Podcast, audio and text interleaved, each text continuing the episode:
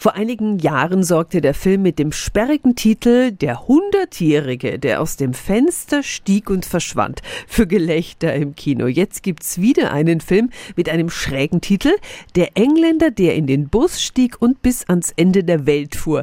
Peter, du bist unser Kinokenner. Ist der auch so lustig? Ja, eher tragikomisch leise und melancholisch. Hier ist ein 90-Jähriger die Hauptfigur, der nach dem Tod seiner Frau mit einem Köfferchen im nördlichsten Schottland in einen Nahverkehrsbus steigt, um in den südlichsten Zipfel Englands zu fahren. Über 1300 Kilometer. Wenn da nicht Hindernisse wären wie eine Fahrscheinkontrolle. Was ist das denn? Das ist mein Freifahrtausweis. Nein, nein, nein, nein, nein. Was stimmt denn nicht? Tja, der ist nur in Schottland gültig. Ach ja?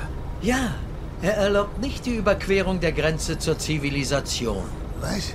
England für sie. Der Grund für diese Reise wird schnell klar. Erzählerisch ist der Film so holprig wie eine Busfahrt über Kopfsteinpflaster. Timothy Spall, bekannt als Zauberlehrer aus Harry Potter, spielt diesen Engländer, der in einen Bus stieg, aber so wundervoll zwischen kauzig und berührend. Meine Wertung 6 von 10 Helmchen.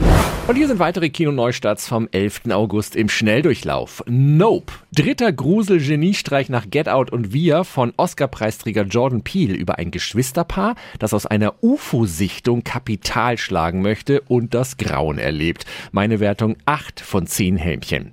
Der junge Häuptling Winnetou, schnarchiger Kinderfilm über den zwölfjährigen Winnetou voller Klischees aus der Karl-May-Kiste. Meine Wertung 4 von 10 Helmchen. Viel Spaß im Kino.